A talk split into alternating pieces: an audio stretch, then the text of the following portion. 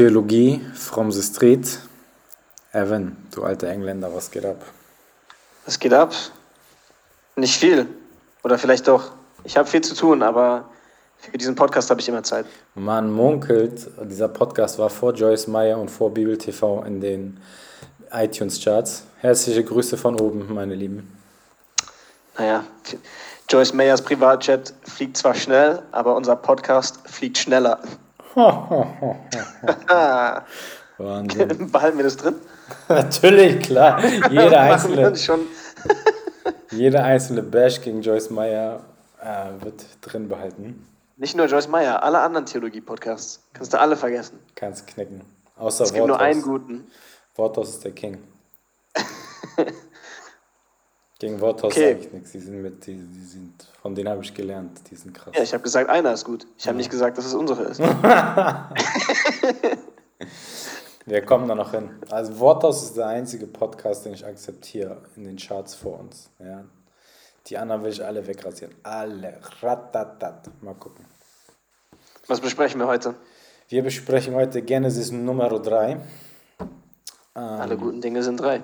Ja, nur leider, dass hier gerade im dritten Kapitel von Genesis gerade alles den Bach runtergeht. Ah. Also wir sehen den Auftritt eines sehr ähm, dramatischen Charakters. Ähm, Lesen wir heute vor oder, oder besprechen wir es einfach warte mal, ich, also ich muss sagen, heute hat die Episode so viel Dampf, ja, dass ich mal was mache, was ich sonst nicht mache und auch wahrscheinlich nie wieder machen werde. Ich mache mal einmal ganz kurz Recap, was ist bis jetzt passiert. Ja? Okay. Hit Also, me. wir haben nämlich gesehen, dass wir auch aufgefordert sind, als Menschen am Schöpfungsakt teilzunehmen, am Schöpfungsakt Gottes. Und auch wir können durch unser Wort konstruktiv etwas, etwas Positives schaffen in der Welt. Und dieses Beispiel habe ich zum Beispiel in meiner Schule. Na, wenn ich einfach zu, zu einem Kind sage, ey, das hast du richtig gut gemacht, das kannst du doch schon voll gut und so, weißt du, wie die Augen aufgehen in dem Moment und du, du schaffst wirklich was in dem Kind. Du stärkst sein Selbstbewusstsein, sein Selbstkonzept. Und wenn du dem Kind in dem Moment in die Augen schaust, ist es einfach Wahnsinn und du merkst wirklich, ey, du hast wirklich durch dein Wort etwas geschafft. So, heute sehen wir genau das Gegenteil. Ja, wir sehen, wie man auch durch sein Wort destruktiv auf die Schöpfung einwirken kann. Einmal ganz kurz, was ist passiert bis jetzt? Wir haben im, wir haben in der, im ersten Teil der Geschichte haben wir ein Gottesbild kennengelernt, in dem Gott die Erde erschaffen hat. Er hat für die Menschen, er hat keine Brücke Eden für die Menschen erschaffen, wo die Menschen unter der Brücke leben. Nein, er hat für die Menschen wirklich einen Garten erschaffen. Ein nobles Symbol zu der Zeit. Ja, Wahnsinn. Ein Privileg in dem Sinne. Also nicht einfach etwas, was da liegt und noch übrig geblieben ist, sondern zu der Zeit wirklich ein, äh, etwas ausdrückt, dass es, dass, es, dass es etwas Wohlhabendes ist. Und das teilt er mit den Menschen, die er geschaffen hat. Das bereitet er den Menschen vor. Also ich finde irgendwie auch dieser Gedanke, dass Gott irgendwie sowas für uns vorbereitet, einfach, dass der sich Mühe gemacht hat für uns, um für uns so, so was Schönes vorzubereiten, das ist irgendwie, ergreift mich das. Okay, was ist als nächstes passiert? Ja, dann kommt, wie in vielen biblischen Texten, kommt von Gott die Zusage an den Menschen, die Verheißung. Und er sagt, von allen Früchten dieses Gartens dürft ihr essen. Boom. Also im Gegensatz zur Popular Theory, Popular Knowledge, dem, was die meisten denken, heißt es nicht direkt von Gott, ihr dürft das und das und das nicht, sondern eher, ihr könnt alles tun. Ja. Aber es So. gibt Konsequenzen. Ja, und es gibt aber auch eine Ausnahme. Ja, alle Bäume sind okay, aber aus, ich glaube, der, der Baum des Lebens und der Baum der Erkenntnis von Gut und Böse. Die beiden Bäume nicht, aber sonst alles. Ja, la tfaddal, sagt man auf Arabisch. Hier, nehmt, was ihr wollt. Ja? Eine riesige Autonomie, die den Menschen geschenkt wird, eine riesige Freiheit, außer die beiden. Na, wir haben in der letzten Folge darüber diskutiert, über das Konzept Freiheit. Das müssen wir jetzt nicht nochmal wiederholen. Ähm, aber wie gesagt, das, meine Lieben, ist das christliche Gottesbild. Ein Gott, der den Menschen vorausgeht, der für den Menschen einen Garten vorbereitet, der Freiheit und Autonomie schenkt und der dem Menschen einen Zuspruch, eine Verheißung macht. Das ist das christliche Gottesbild. So. Okay. Sind wir dann jetzt bei unserer heutigen Folge? Ja, jetzt passiert es leider. Ein verhängnisvoller Akteur Oha. betritt die Bühne. Lese ich vor oder liest du vor? Lesen wir vor oder sprechen wir einfach? Ich lese vor. Okay. Die Schlange aber war listiger als alle Tiere des Feldes, die der Herrgott gemacht hatte. Wir können jetzt auch mal darüber sprechen, warum eigentlich die Schlange hier auftaucht, also warum gerade die Schlange als Übermittler dieser Botschaft auftritt. Aber ich denke, die, in dieser Episode so viel Inhalt, das können wir mal jetzt einmal mal außen vor lassen. Da kann man auch viel zu sagen, aber ich denke mal, in Anbetracht dessen, wie viel Sprengstoff hier noch kommt im weiteren Verlauf des Textes, können wir das einmal kurz zur Seite lassen. Naja, äh, für die Schlange, es, war, es ist vielleicht ein kleines Seitenthema, es kommt ja nochmal vor. Es wird dann nochmal besprochen. Die Schlange ist ja direkt von seiner Kreatur aus schon direkt am Boden, hat den Kontakt mit dem Boden mit dem Bauch. Was haben wir in den vorherigen Folgen gelernt? Desto näher du an der Erde bist, desto schlimmer bist du in diesem Weltbild. Äh, das kann man sich vielleicht noch merken in dem Sinne, mhm. Ähm, dass, dass, dass die Schlange als Schlange, wie sie auf dieser Welt existiert, schon etwas aussagt. Ja. Wir haben heutzutage viele Bilder von Schlangen, die durch unsere Kulturen geformt wurden, zum Teil auch durch diese Geschichte, die wir heute lesen. Aber ich würde euch dazu ähm, ermutigen, ähm, das im Sinne zu behalten, wenn ihr diese Geschichte liest. Ja, und vor allem man sieht sie nicht, ne? man weiß gar nicht, wo die herkommt. So, die kommt einfach aus dem Gebüsch raus oder so. Wenn ein Löwe dich angreift, okay, da hast du ein bisschen Vorwarnung. Aber mhm. die Schlange, ich, ich war ja mal eine längere Zeit im Libanon, da ist ja so ist ja vergleichbar, so die, die ähm, Landschaft da. Und da sind überall, komm, du kannst nicht normal in den Bergen spazieren gehen, ohne dass du nicht denkst, ey, da kommt gleich eine Schlange raus. Ja. So, und das hat, dieses Bild hatten die Menschen damals im alten Orient natürlich im Kopf von der Schlange, die man gar nicht sieht. Die kommt und die tötet sich sofort mit einem Bissen, zack, du siehst das gar nicht. Du merkst es nur, ein Tropfen Gift tötet direkt. So, jetzt haben wir doch was dazu gesagt. Naja, weiter im Text. Können wir entscheiden, ob wir es drin halten. Auf jeden Fall, auf jeden Fall sprach die Schlange zur Frau. Hm, hat Gott wirklich gesagt, ihr dürft von keinem Baum des Gartens essen? Und die Frau sprach zur Schlange. Also man sieht schon hier, wie perfide das so ist. Also beginnt mit einer Frage und dreht das auch komplett um, was Gott eigentlich gesagt hat. Aber die Frau, die Frau, die hält erstmal stand und die Frau sprach zur Schlange, von den Früchten der Bäume im Garten dürfen wir essen. Ja, also sie verteidigt erstmal das, was Gott gesagt hat. Nur von den Früchten des Bäums in der Mitte des Gartens hat Gott gesagt, ihr dürft nicht davon essen. Und ihr dürft sie nicht anrühren, damit ihr nicht sterbt. Also die Frau erstmal tritt der Schlange gegenüber, sagt, relativiert das, was die Schlange sagt und verteidigt erstmal das, was Gott gesagt hat. Was übrigens auch auffällt, in diesem ganzen Text war eigentlich immer von Yahweh Elohim die Rede, von Gott dem Herrn. Jetzt auf einmal plötzlich, die Schlange nur, spricht nur noch von Gott, nur noch von Elohim. Und die Frau übernimmt das. Also die Frau spricht dann auch nicht mehr von Yahweh Elohim, sondern spricht dann nur noch von, auf einmal plötzlich nur noch von Elohim. Was ist deine Vermutung? Du hast auf jeden Fall einen Gedanken dazu. Ja, mein Gedanke ist, dass Yahweh bedeutet ja, ist ja auch, ist ja der Zuspruch Gottes. Yahweh bedeutet ja, ich bin für euch da oder ich werde für euch da sein. Das ist eine sehr moderne Übersetzung. Früher hat man immer gesagt, ich bin der, der ich bin. Ähm, und dass hier einfach die Schlange den Zuspruch schon im, im Namen Gottes einfach wegnimmt. Das ist meine Theorie, warum das hier nicht steht. Ähm, also. Ich gebe meinen Gedanken dazu, aber wir sollten zuerst weiterlesen. Okay. sonst springe ich schon viel zu weit nach vorne. Also, die Schlange sagt zu der Frau, hat Gott wirklich gesagt, ihr dürft von keinem Baum des Gartens essen? Und es ist, also die Schlange legt vollkommen den Fokus auf das Verbot. Das finde ich so bemerkenswert. Luther sagt dazu, hier wird das Evangelium, also eigentlich der Zuspruch Gottes, die Verheißung Gottes und das Gesetz vermischt. Und wenn man das beides vermischt, es ist immer das Gesetz, was irgendwie am Ende faktisch die Oberhand behält und ja. bei den Menschen ankommt. Auf einmal wird dieser Gott, der, den wir gerade gesehen haben, der so freigebig war, plötzlich, plötzlich wird er kleinlich und verbietend. Und da können wir uns mal wirklich fragen, hat die Schlange nicht gewonnen?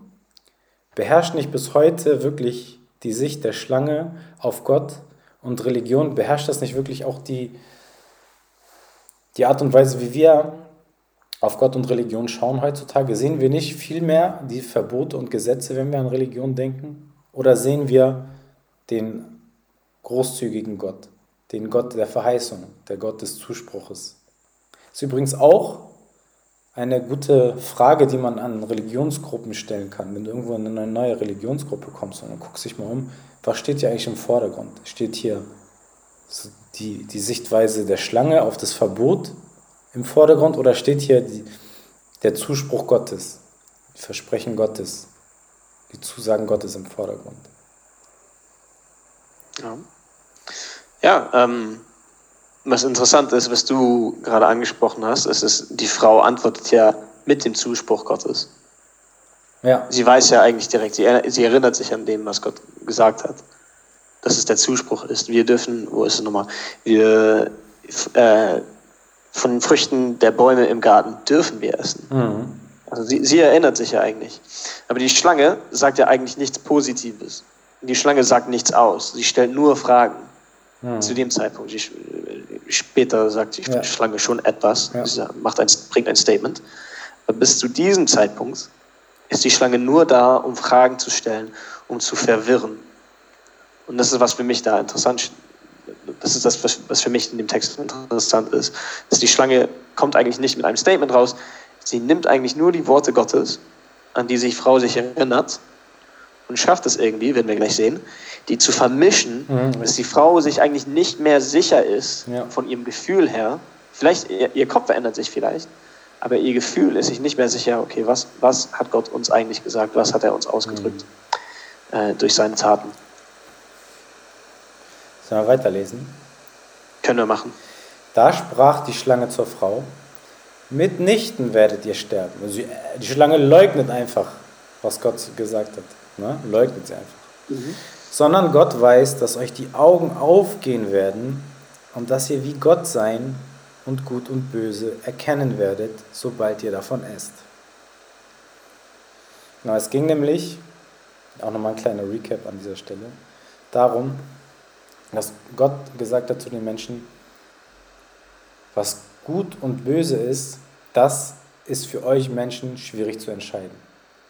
Diese Entscheidung, was gut und böse für euch ist, die solltet ihr eurem Schöpfer überlassen. Und deswegen hat er gesagt, ihr sollt nicht von dem Baum essen der Erkenntnis des Guten und des Bösen. Und die, und die Schlange im Gegensatz verwirrt diese Aussage, oder nicht? Genau. Und sagt, und sagt, hey Gott, Gott will nicht, dass ihr wie er werdet. So und so auf einmal so so ein eifersüchtiger Gott auch. Das würde ja, wenn die Schlange recht hätte, würde das ja heißen, dass Gott den Menschen angelogen hätte. So, ey, der lügt noch nur. Der weiß, was passiert, wenn ihr die Früchte esst. Und dann werdet ihr wie er sein und das will er nicht. So ein ganz komisches Gottesbild. Für mich ist es interessant, weil wir haben ja schon, ja, ich habe ja heute jetzt schon von Bibelkritiken gesprochen, aber wenn wir diesen Text angehen, wie er klassisch angegangen wird, dann kritisiert man ja irgendwie immer Gott mhm. und seine Taten. Für mich ist es interessant, dass es diesen Charakter, der Gott und seine Taten kritisiert, eigentlich schon in der Geschichte gibt. Richtig. Also die Schlange ist ja schon da und macht ja schon die ganze Arbeit für uns. Weil die Schlange, also von, für uns aus unseren westlichen, modernen Augen sogar, glaube ich, lesen wir damit rein, dass es eine Kritik darin gibt, was Gott sich, äh, was Gott sagt. In dem Sinne, naja, Gott glaubt, dass er der Einzige ist. Ähm, der diese Entscheidung für euch zu treffen hat, der zu entscheiden hat, was gut und böse ist. Mhm. Und die Schlange ist die Person, die dies widerspricht. Ich finde sehr interessant, weil du hast ja in einer, einer der ersten Folgen darüber gesprochen, dass wir ähm, schon im, in, im Entstehung des Christentums eine Kritik haben an einer gewissen Form von gelebter Religiosität. Ja. Und genau das Gleiche haben wir hier auch meiner Meinung nach. Naja, und wenn wir das so annehmen, was ich auch vorhin ausgesprochen habe, dass die Schlange ein Bild, also die Schlange ist ein Erdkriecher, die Schlange ist das, das, das Unnützte auf der Welt, was es gibt, oder das Unehrenhafteste, was es gibt auf dieser jungen Welt.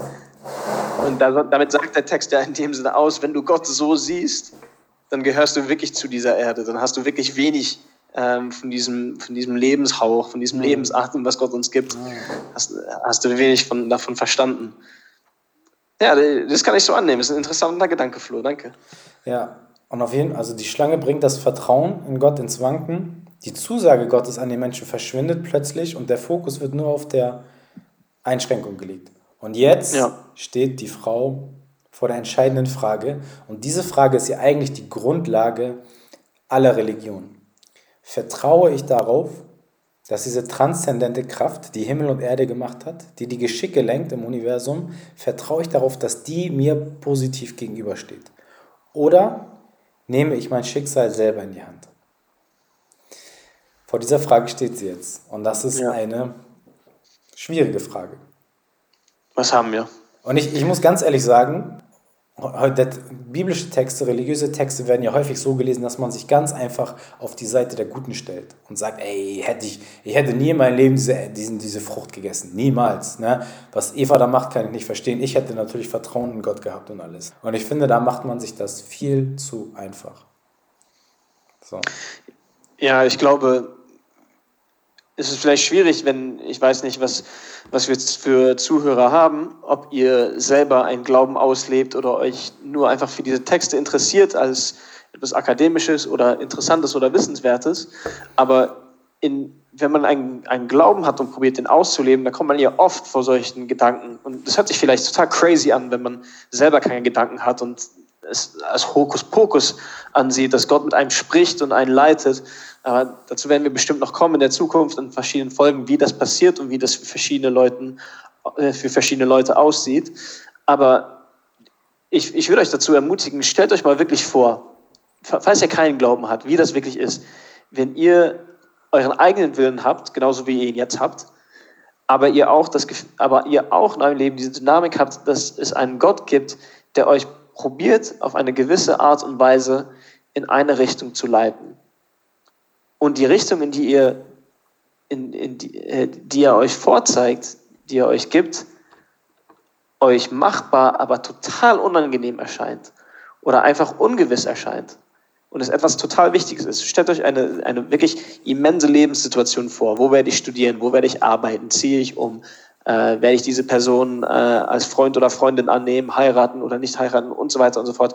Irgendwas. Da vollständig etwas Ungewissem das Vertrauen zu geben, genau die Situation beschreibt Florian jetzt gerade. Und ich, ich wollte es noch einfach, einfach nochmal so darstellen, falls wir Zuhörer haben, sich da wirklich dazu Gedanken zu machen. Ich glaube, wir können diese Texte auch lesen und denken, ja, ist irgend so eine Geschichte, eine Eva hier, aber in der Situation befindet sie sich ja jetzt eigentlich. Mhm. Sie hat in dem Sinne die Frucht in der Hand, seht sie sich an und ich glaube, das haben wir alle als Menschen schon mal erlebt. Jetzt kommt die Entscheidung, mache ich das oder mache ich es nicht? Die einfache Entscheidung ist, ich nehme es selbst in die Hand. Die schwierige Entscheidung ist, ich vertraue auf Gott. Ja, hundertprozentig. Und ich sage dir was, ich nehme das Eva auf keinen Fall übel. Ich würde den Apfel jeden Tag essen und wahrscheinlich esse ich sogar bis heute noch jeden Tag, weil das ist ja gar kein Apfel, aber die Frucht. wahrscheinlich esse ich sogar heute noch jeden Tag die Frucht. Weil einfach dieser Gedanke, dass dieser Gott mir positiv gegenübersteht, diese Kraft, die alles gemacht hat und nur das Beste für mich will und deshalb ich einfach mein Vertrauen auf Gott legen soll, das ist einfach ein Gedanke, der ist einfach zu schön, um wahr zu sein. Das ist einfach zu krass, um wahr zu sein. Na, ich glaube, er ist auch beängstigend, er ist auch ja. provokant. Du bist ja unser Provokateur. Ja, ja. Aber er provoziert uns ja, weil wir uns gesagt wird, äh, habe ich ja vorhin angesprochen, die, äh, die, du, weil du es dir wert bist, die, die, du, bist als, äh, du bist ein Einzelgänger auf dieser Welt, du bist ein, ein, ein Mensch, der konsumiert, du triffst deine eigenen Entscheidungen für dich, du bist der Experte in deinem Leben. Mhm. In unserer modernen westlichen Welt, besonders im deutschen Kontext, ist es total fern, sich, äh, äh ist es total entfremdend, jemandem anders die Entscheidungen für sich zu überlassen. Ja. Genau. Wie du, wie du sprichst, also wer sich da denkt, dass, also ich glaube sogar als Christ mache ich das auch ständig. Ich treffe auch meine eigenen Entscheidungen, obwohl ich mir öfter die Fragen stellen sollte, was ist eigentlich das Beste für mich? Ja. Und deswegen sage ich auch immer, na, jeder, der einfach sagt, ja, glaube ich dran, also hundertprozentig, kein Problem. Ne?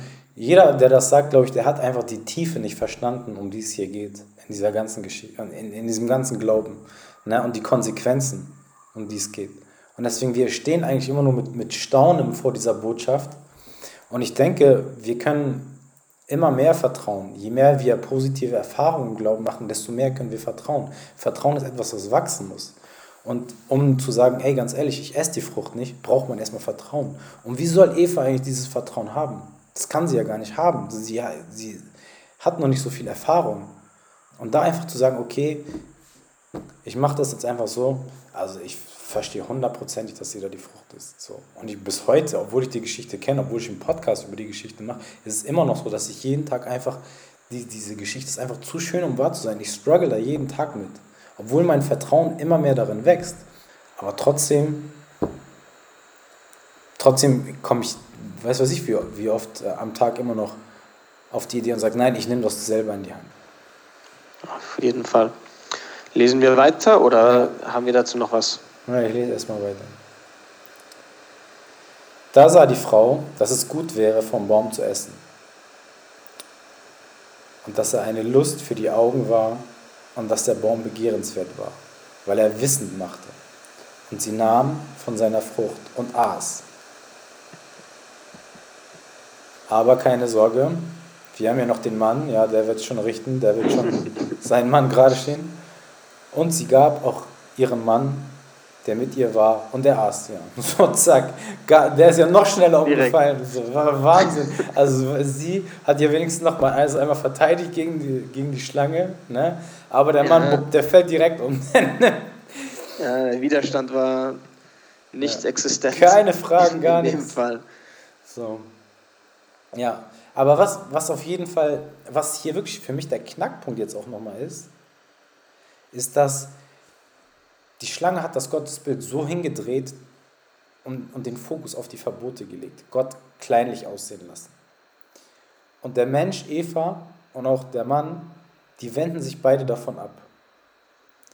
Und sie wenden sich eigentlich von einem Gottesbild ab, das es gar nicht gibt. Also sie wenden sich von einem, Un, ein, einem Gottesbild ab, was so gar nicht beschrieben wurde. Sie wenden sich von einem Gottesbild ab, der kleinlich ist, der verbietend ist. Von diesem Gottesbild äh, wenden sie sich ab. Aber das also sie, sie, sie wenden sich nicht ab von dem Gottesbild, was ihnen gegeben wurde, genau, richtig. sondern sie haben vergessen, was das Gottesbild war, das ja. ihnen gegeben wurde. Aber sie haben vergessen, dass sie es vergessen haben. Und das ist eigentlich auch der Punkt, vor dem wir heute stehen. Wie viele Menschen wenden sich vom Christentum ab, von Religion ab, aufgrund eines Bildes, was so gar nicht in der Religion verankert ist?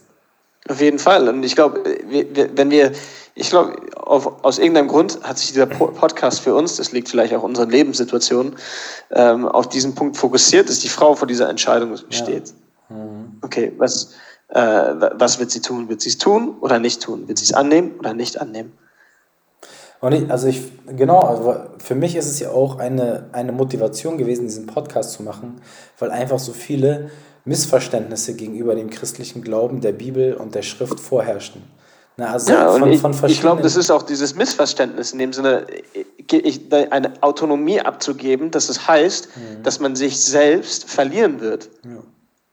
Aber eigentlich drückt dies ja eigentlich aus, wenn du diese Autonomie abgibst, dann wirst du die Wahrheit erfahren. Du, wirst, du, du wurdest gerade durch diese Möglichkeit, die Entscheidung zu treffen, wurdest du verwirrt der, der dir die Möglichkeit gegeben hat, die Schlange, hat dir, eine, hat, hat dir die Wahrheit so verdreht, dass du die Wahrheit nicht mal mehr sehen kannst. Ja. Und wenn du dich von dieser falschen Wahrheit abwenden würdest, dann würdest du die Wahrheit erfahren. Und das, weißt du, das ist ja für mich das Ding. Jeder kann sich ja vom christlichen Glauben abwenden und sagen, ey, das ist nichts für mich. Das kann ich ja tausendprozentig verstehen. Weil, wie gesagt, weil ich, ich habe ja auch schon gesagt, ich selber stehe ja jeden Tag vor, vor dieser Entscheidung und sage, ey, das ist eigentlich zu schön, um wahr zu sein. Jeder kann sich vom christlichen Glauben abwenden und sagen, ey, das ist nichts für mich. Aber dann soll er sich wenigstens von dem christlichen Glauben abwenden, der auch in der Bibel steht. Und nicht von, von einem Bild des christlichen Glaubens abwenden, was überhaupt gar nicht existiert. Also was von Institutionen was durch Institutionen entstanden ist, die eigentlich den christlichen Glauben in ein komplett falsches Licht gerückt haben. Weißt du, wie ich meine? Und was können wir, was können wir, ja, auf jeden Fall, ich, ich, ich stehe dabei, aber mhm. was, was können wir tun, um diesen Glauben wieder ins, ins, ins richtige Licht zu drücken? Ja, wir können ja, also genau das, was wir machen. Also wir schauen uns mal die Texte an und sagen, was steht eigentlich wirklich drin, wenn man mal Millimeter genau durchliest. Und, wenn, und dann kommt eigentlich ein ganz anderes Gottesbild hervor, als das, was in den Medien eigentlich so vorherrscht.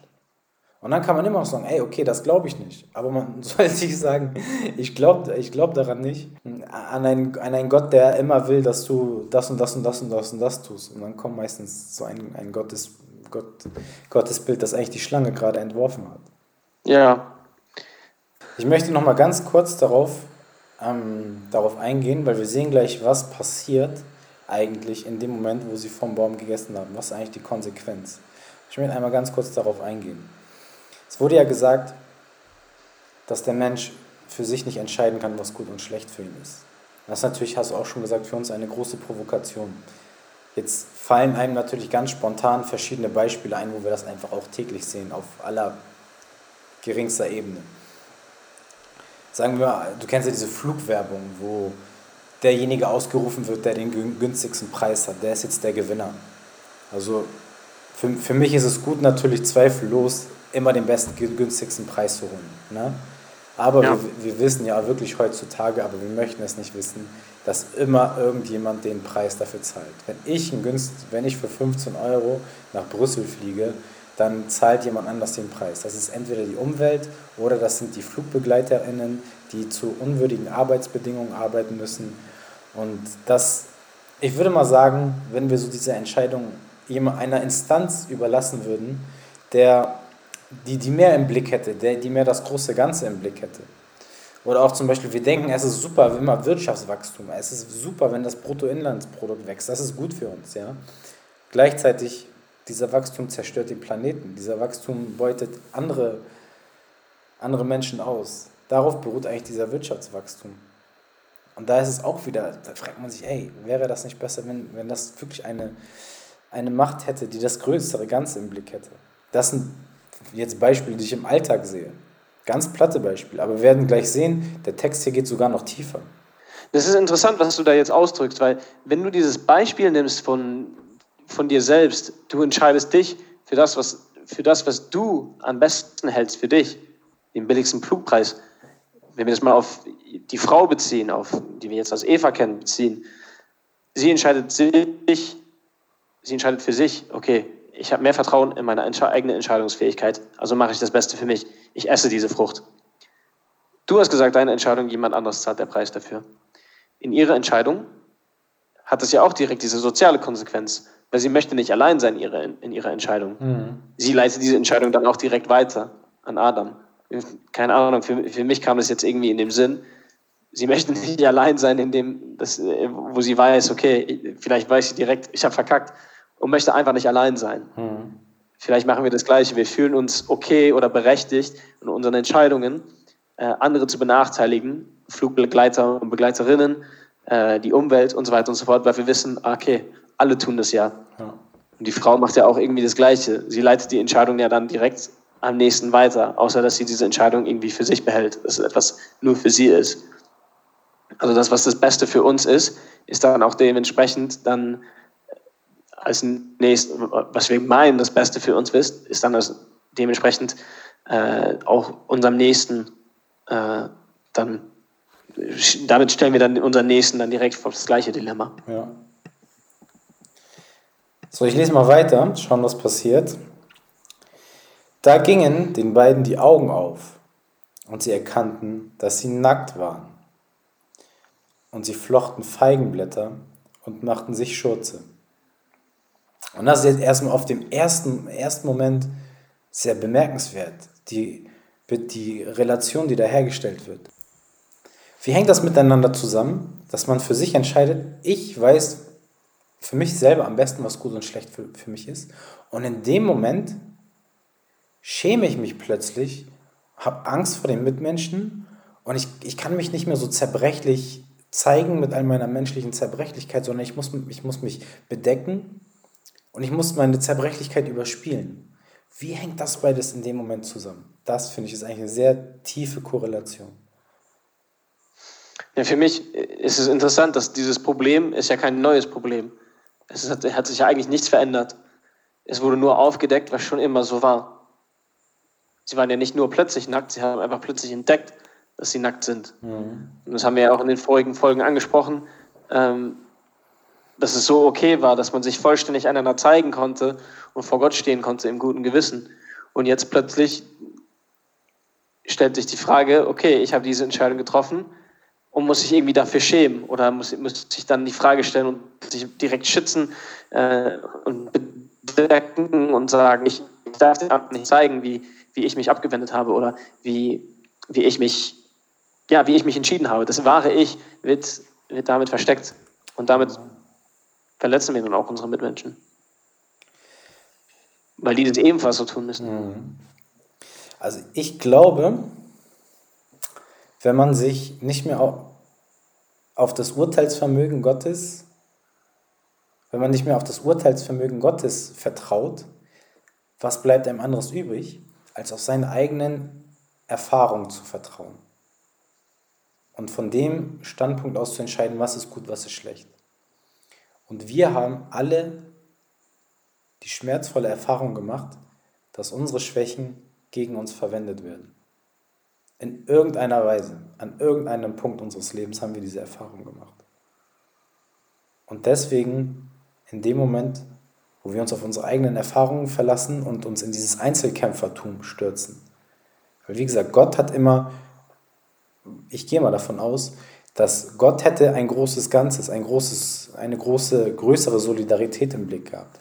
Aber wenn wir sagen, wir nehmen das selber in die Hand, gehen wir alleine los. Und wenn wir alle alleine losgehen, dieses Einzelkämpfertum annehmen, dann irgendwann kommen wir an den Punkt, wo wir vielleicht die Schwächen des anderen ausnutzen, wo unsere Schwächen irgendwie ausgenutzt werden, gegen uns verwendet werden.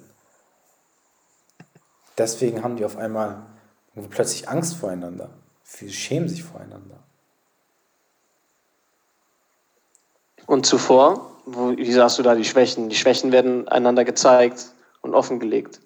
Ja, weil einfach eine, eine größere Solidarität herrscht. In dem Moment, wo, wo man Gott vertraut, was gut und was schlecht ist.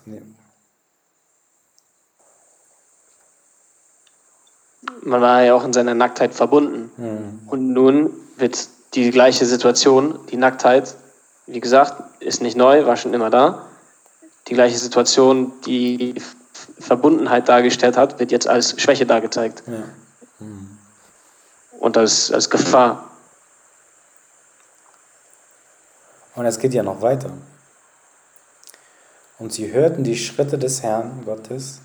Jetzt haben wir wieder Herrn Gottes. Ja wie er beim Abendwind im Garten wandelte. Da versteckten sich der Mensch und seine Frau vor dem Herrn Gott unter den Bäumen des Gartens. Plötzlich haben die Menschen auch Angst vor Gott. So vielen Menschen wird von einem strafenden Gott erzählt. So viele Menschen haben Furcht vor Gott. Und Frère Roger, der, Kloster, der, der Gründer des Klosters, in dem wir beide uns kennengelernt haben, der hat immer gesagt, die Angst vor Gott, das Bild eines strafenden Gottes, das ist der, das größte Glaubenshindernis. Naja, sie hat ja, sie hat ja diesen Fehler begangen.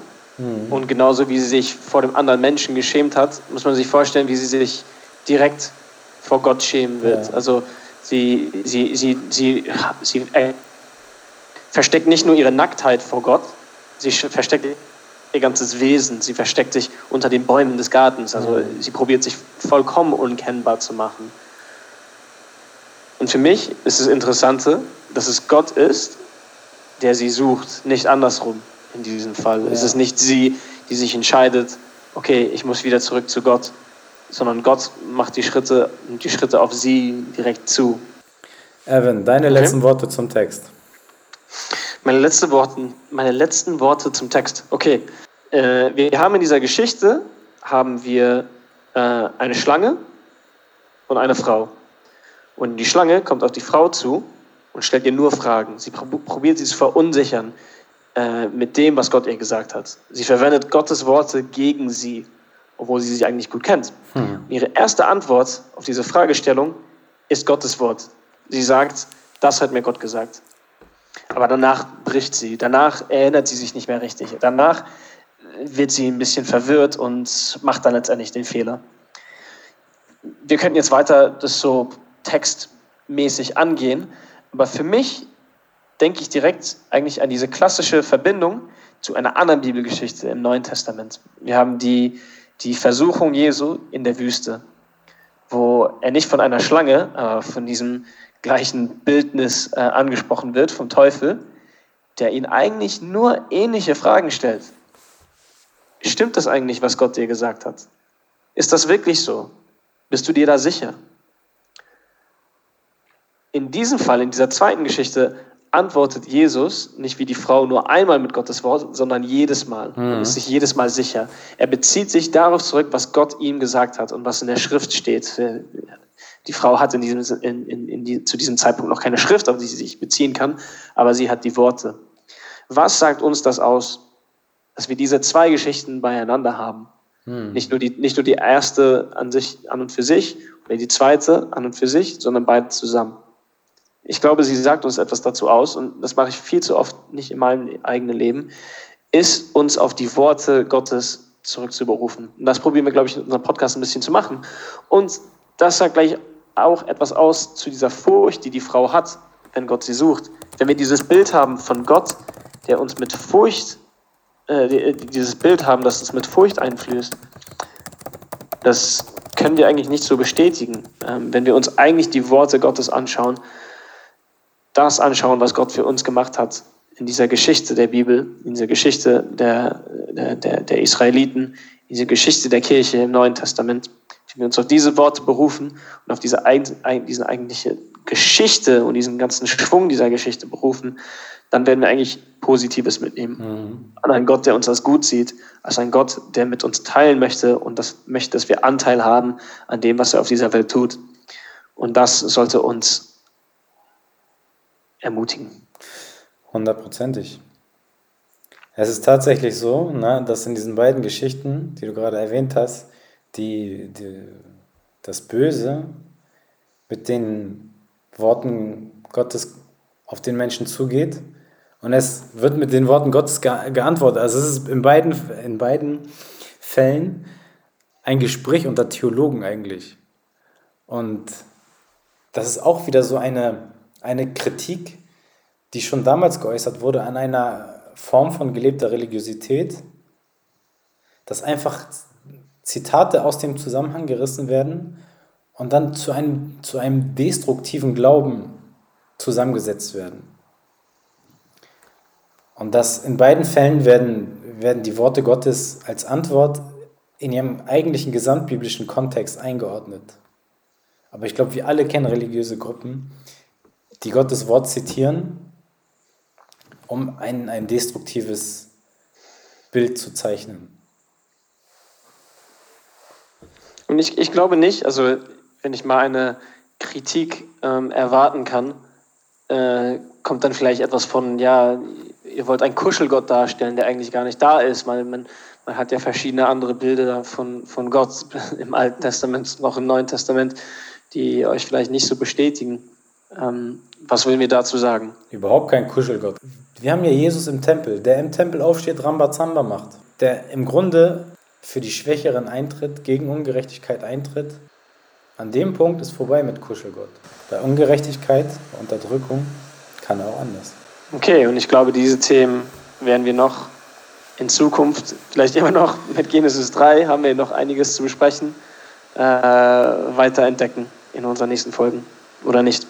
Ja, und ich möchte noch zum Abschluss einmal sagen, wirklich für alle Menschen, denen irgendwie Unrecht getan wurde, seien es Homosexuelle oder Menschen, die ausgegrenzt wurden von der Kirche, die leiden mussten wegen der Kirche, wegen dem, wegen dem Wort Gottes. Es, es genügt mir irgendwie nicht hier zu sitzen und zu sagen, ey, das, was die alles sagen, das stimmt ja nicht, weil es gibt ja wirklich Menschen, die leiden darunter. Hm.